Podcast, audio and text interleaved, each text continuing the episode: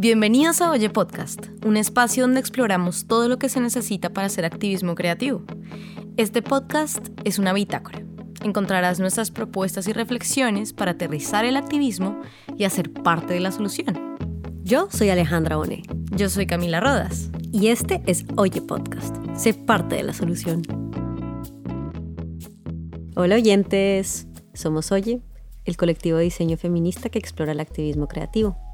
Recuerden que estamos en Twitter e Instagram en arroba somosoye y en somosoye.com. También pueden escribirnos a nuestro correo oye nuestro podcast arroba gmail.com donde recibimos todas sus sugerencias, comentarios e historias de activismo creativo. Bueno, en este episodio vamos a hablar de los trabajos invisibles.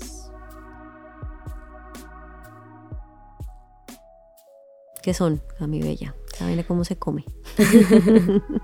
bueno, pero antes de entrar en, la definición de trabajos invisibles, yo quisiera que recordáramos la, importancia del activismo creativo. Y es que hay un tipo de activismo que se encarga de cambiar las leyes y denunciar los hechos más injustos, pero que también llega a ser insuficiente porque se queda la protesta, que es absolutamente necesaria, pero que tenemos que empezar a pensar en el mundo que queremos y en las soluciones que necesitamos para llegar a él. Así que las acciones son las que hacen que cambien las actitudes y comportamientos. Esto además es la referencia que estoy usando, es de un paper que se llama Feminismos en el siglo XXI de Prudencia Gutiérrez Esteban y María Rosa Luengo. Se, lo dejaré, se los dejaremos en la descripción de este episodio. Ahora sí, entrando en materia, ¿qué son los trabajos invisibles? Bueno, los trabajos invisibles son todos esos trabajos que por la estructura económica y social en la que vivimos, que realmente es el capitalismo y el sistema neoliberal, eh, no se consideran realmente como trabajos que impacten el, el capital, tanto el capital económico como el capital humano. Son trabajos que normalmente no somos capaces de identificar como trabajo. Son, son, trabajos que usualmente describimos que hacemos por amor. Sí. ¿Cierto? Como cuidar a nuestros ancianos, a nuestros hijos, como tender la cama, como inclusive en, en, en, el entretenimiento, y ya que estamos haciendo un podcast, en la producción, en el diseño de sonido, en el audio, en todos esos pequeños detalles que hacen que las cosas sean muchísimo mejores y muchísimo más importantes para la vida, pero que no somos capaces de identificar por qué. Son, son trabajos eh, o acciones humanas sin las cuales la, humanidad puede vivir, muy evidentemente, porque a pesar de toda una estructura que está en contra, eh, las hemos seguido haciendo. Siempre hemos encontrado la manera de, de, seguirlas haciendo y a veces incluso de maneras, o sea, sacrificando nuestros estilos de vida y teniendo que vivir de maneras quizás un poco más precarias a las que habríamos podido vivir, pero porque eso es lo que creemos y nos dedicamos a ese tipo de cosas. Probablemente Silvia Federici, que es esta gran feminista, economista, que se las recomendamos a quienes no la conozcan. Ella escribió un libro que se llama La Revolución en Punto Serio, que es como una compilación de todos sus eh, eh, mejores ensayos, estaría en desacuerdo contigo en que mm, podemos seguir viviendo sin esos trabajos invisibles y sin esa, esa parte tan esencial de, de, la estructura económica, porque ella dice que realmente esos trabajos invisibles sí sostienen la vida, como la vida punto, la vida en este planeta. No, obvio, no, yo, o sea, yo lo que digo es que precisamente por eso es que los hemos seguido haciendo. O sea, no podemos vivir sin ellos. Ah, vale, vale. Sí, sí, sí. No, no podemos vivir sin ellos. O sea, no, el mundo, la humanidad no puede existir si no existen esos, esos trabajos. Lo que pasa es que tenemos una estructura que no los valora. Que eso es también lo que dice Federici. Bueno, pero ¿por qué tenemos que saber sobre trabajos invisibles para hacer activismo creativo? Hola, les habla Camila del futuro. Cuando hicimos este episodio no teníamos ni la más remota idea que lo lanzaríamos durante una pandemia mundial. Y aprovechando todo esto, eh, si algo nos han enseñado esta época de crisis sociales, económicas y políticas, es que los trabajos invisibles son fundamentales para la humanidad y están en el centro de nuestra vida y de nuestras posibilidades. Y otra cosa, Estos momentos nos han demostrado cuán desvalorados y desprotegidos son estos trabajos invisibles dentro de las dinámicas gubernamentales y estatales de casi todos los países del mundo. Hemos entendido más que nunca que aun cuando se para el mundo, los trabajos reproductivos no pueden hacerlo. Mientras hoy en este episodio los invito a pensar en todos esos trabajos invisibles que han salido a la luz durante la pandemia. Piensen en todo lo que hemos tenido que hacer en casa, que antes no hacíamos o que alguien más lo hacía por nosotros. Piensen en cuánto valor hemos reconocido en quienes nos cuidan y quienes cuidan nuestra salud, o cuidan a nuestros ancianos, o educan a nuestros hijos, o quienes aseguran comida en nuestros platos. ¿Qué vamos a hacer con ellos ahora? ¿Cómo los vamos a cuidar? Pensemos en ellos y tratemos de pensar en todos los nuevos retos y las posibles soluciones que tenemos que pensar porque se avecina una época muy dura para la sociedad. Esperamos que este episodio les sirva para pensar en este momento presente y recuerden que no podemos pasar la página de esta crisis sin agradecer y aprender a cuidar a quienes nos cuidan. He ahí la importancia de los trabajos invisibles en el día a día. Ahora sigamos con el episodio. Cierro este pequeño paréntesis desde el futuro. Wow, pues porque es muy, o sea, es un tema de coherencia. Yo creo que eh, la creatividad es una de esas cosas eh, que están consideradas como trabajos invisibles. Em, aprovechando que estamos haciendo este podcast, vamos a hablar del trabajo invisible que implica hacer este podcast, ¿no? El, em, ustedes están en sus casas eh, o, en sus oficinas o desplazándose a algún lugar y están oyendo este, este, estos sonidos. Y es que este podcast tiene, tiene muchísimo trabajo por detrás, trabajo invisible, em, necesario para que, para que pueda esto, este producto salir a la luz.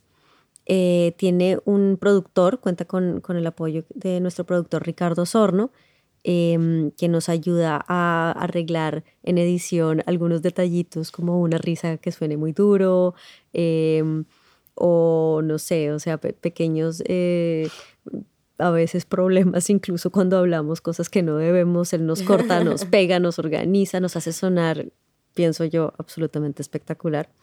Además de eso tenemos eh, el apoyo de Justone Studios, que, que tenemos estos equipos bellísimos que nos ayudan a que pues a grabar estas, este sonido para que suene así de bello em, y yo creo que lo que nos pasa a veces es que eh, como no lo vemos nos cuesta mucho valorarlo no entonces a mí por ejemplo me pasó cuando tuvimos la idea de hacer este podcast que yo decía, ah, no, pero eso es facilísimo, eso, pues, ¿qué?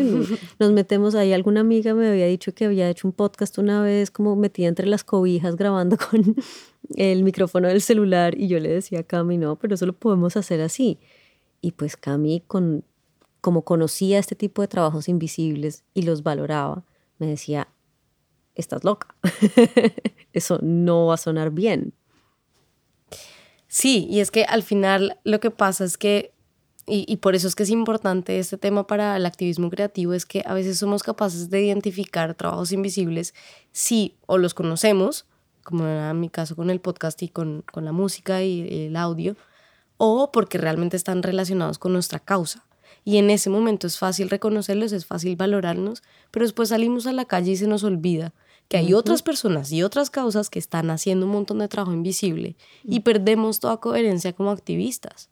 Y se nos olvida valorar esas cosas que hacen los trabajos creativos sobre todo y los trabajos eh, que, que, vienen desde, desde los cuidados, desde el cuidado y la creatividad, es realmente el trabajo invisible al que hacemos referencia aquí, em, que hacen las cosas mucho más valor, que le ponen mucho más valor a la cosa, pero no siempre pues podemos identificarlo. Y es un problema para, para, para nosotras que eh, como activistas eh, tradicionalmente a veces somos capaces de identificar unos, pero no otros. Y la idea es como aprender a hacer ese, e, ese nivel de conciencia. Tenemos que volvernos muy, muy, muy capaces de identificar los trabajos invisibles de otras personas y de otros productos. Ahí llama la atención eh, otro tema que estaba pensando, Cami, que es, eh, ¿por qué son invisibles estos trabajos? ¿no? Em, esta escritora, Siri Husbeth, escritora y académica, tiene mm, una reflexión que a mí me gusta mucho, y la hemos compartido y la hemos conversado mucho con Cami. Eh, ella dice en su libro, eh, los, las mujeres que miran a los hombres, que miran a mujeres, que también es, un, es una colección de ensayos, y en uno de ellos ella habla sobre por qué consideramos a las ciencias como duras y masculinas y a las artes y las humanidades como suaves y femeninas, y por qué usualmente lo que entendemos como lo duro se percibe como mejor que lo suave.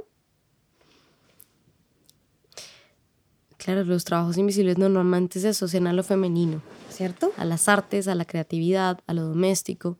Y esto es un problema enorme porque al final se contrapone por nuestra lógica binaria y patriarcal lo, lo lógico, lo metódico, lo masculino a lo que es a sus antónimos que son lo emocional, el desorden, lo femenino, lo animal, etc. Y eso nos pone en una dificultad cuando hacemos activismo creativo porque no somos capaces de a veces valorar nuestro, nuestro propio, nuestra propia creatividad como una herramienta de la revolución y como una herramienta de lucha. Hay una, hay una cita muy bonita de, Silvia Federici que habla em, de cómo en las situaciones, en la lucha compartida, em, cuando peleamos cuerpo a cuerpo y subjetividad, subjetividad, son los momentos más creativos que hay. Eso también es importantísimo. Em, probablemente no haya activismo sin creatividad. Totalmente. No haya cambios sin creatividad. Y es que tenemos que recordar que, que creatividad viene de la palabra creación.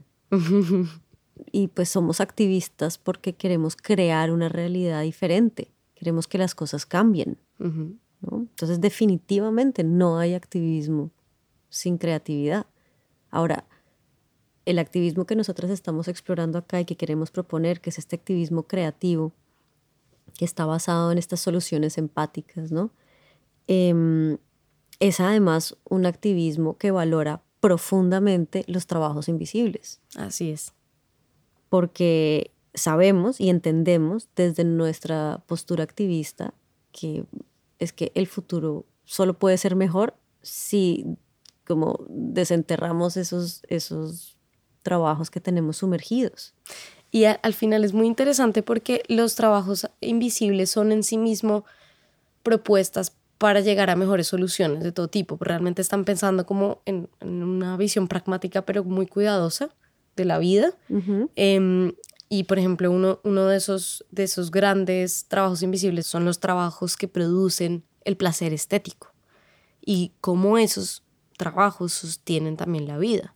Claro, y es que hay una cosa que a veces se nos olvida, yo creo, en nuestra cultura quizá muy occidental, em, y es el, poder que tiene lo que, los objetos y el entorno que nos rodea eh, sobre nuestra sensación de bienestar, ¿no? Eh, y como incluso a veces lo, tenemos, o sea, lo tenemos presente, pero lo tenemos como si fuera un lujo, como algo que no es tampoco muy necesario para la vida, no podemos sobrevivir sin eso. Y para el bienestar, lo que dice. Exacto, vamos perfectamente sobrevivir sin eso, pero esta, esta autora eh, que hemos leído, eh, creo que fue el año pasado, que se llama Ingrid Fetelli, eh, que es diseñadora, y ella nos invita a pensar precisamente cómo esto no es como tan, tan descartable, ¿no? La, importancia que tiene em, el, el, el, impacto, perdón, no la importancia, es eh, lo que Ingrid Fetelli nos invita a pensar es sobre el poder transformador del componente estético, en su caso del diseño, ¿no? Y mm, cómo, cómo lo, que, lo que consideramos agradable es, es un sentimiento no solamente asociado al bienestar, sino que produce el bienestar. Y cómo lo agradable es un sentimiento asociado al bienestar, ¿no? Entonces, Em, la opinión de Fetelli es que las propiedades que determinan la forma en la que algo se ve y se siente no son puramente decorativos, sino que tienen influencia directa sobre nuestras emociones. Eso quiere decir, para em, citar a, a, que el poder de la estética de la alegría es lo que habla directamente a nuestras mentes inconscientes, sacando lo mejor de nosotros sin que siquiera nos percatemos de ello. O sea que básicamente crea también el bienestar. Exacto. Una cosa que hablando de bienestar es súper importante y de los trabajos invisibles, y, para que vean el nivel en el que los trabajos invisibles se han, se han desvalorado, es, es todo el tema del placer y del erotismo. Entonces, o sea, llevando esa cita de Vettel no solamente lo que nos produce felicidad o joy en, en, sus, palabras, y el poder estético también, pues podría ser el, poder del placer o el poder del erotismo. Y em, lo que es tan poderoso de lo que, de lo que ella dice en su libro, eh, Adrienne Marie Brown, en, en Pleasure Activism, en el, en el activismo del placer, es que sentirnos bien cambia el mundo. O sea, solamente el hecho de permitirnos sentir placer, placer estético, placer eh, a través del conocimiento, el mismo eh, placer sexual, está, está, está valorando una, una, una parte humana y que normalmente además las mujeres tenemos una relación rarísima con esa parte humana, que es, es, la, es, la, parte que no es lógica, sino que tiene que ver mucho más con las emociones, que em, en la que hemos desconfiado siempre, pero que en realidad es la que nos mantiene día a día y es una fuerza y una energía que normalmente no aprovechamos a un nivel de, entre paréntesis, productividad o, en, o en, en la creación pero que es la fuerza creadora realmente. Son como mil formas de hablar de lo mismo, pero en realidad es la creatividad, o sea, es la creatividad en, todas sus versiones. Y es todas las cosas que, que pasa cuando uno es creativo. Entonces, em, como para ir cerrando el capítulo, yo creo que lo más importante con lo que tenemos que salir de aquí es que el activismo creativo, para ser activismo creativo tenemos que ser capaces de valorar los trabajos invisibles que rodean nuestra lucha, que es normalmente lo más fácil, pero también a, los que rodean nuestra cotidianidad. No podemos quitarnos esa responsabilidad porque perderíamos toda coherencia de querer hacer soluciones que impacten el mundo y a las personas que, que, lo, que habitarían ese cambio. Somos Alejandra Bonet y Camila Rodas. Vivimos en Valencia y Barcelona y hacemos este podcast porque queremos que seas parte de la solución. Recuerden que pueden dejarnos sus comentarios, mandarnos recomendaciones y contarnos sus historias de activismos creativos a nuestro correo oye nuestro podcast gmail.com. Amaríamos oír de ustedes. La producción de audio de este capítulo es de Ricardo Osorno y fue grabado gracias al apoyo de Stone Studios, dirigido por Sebastián Laverde en Valencia, España. Nos vemos la próxima.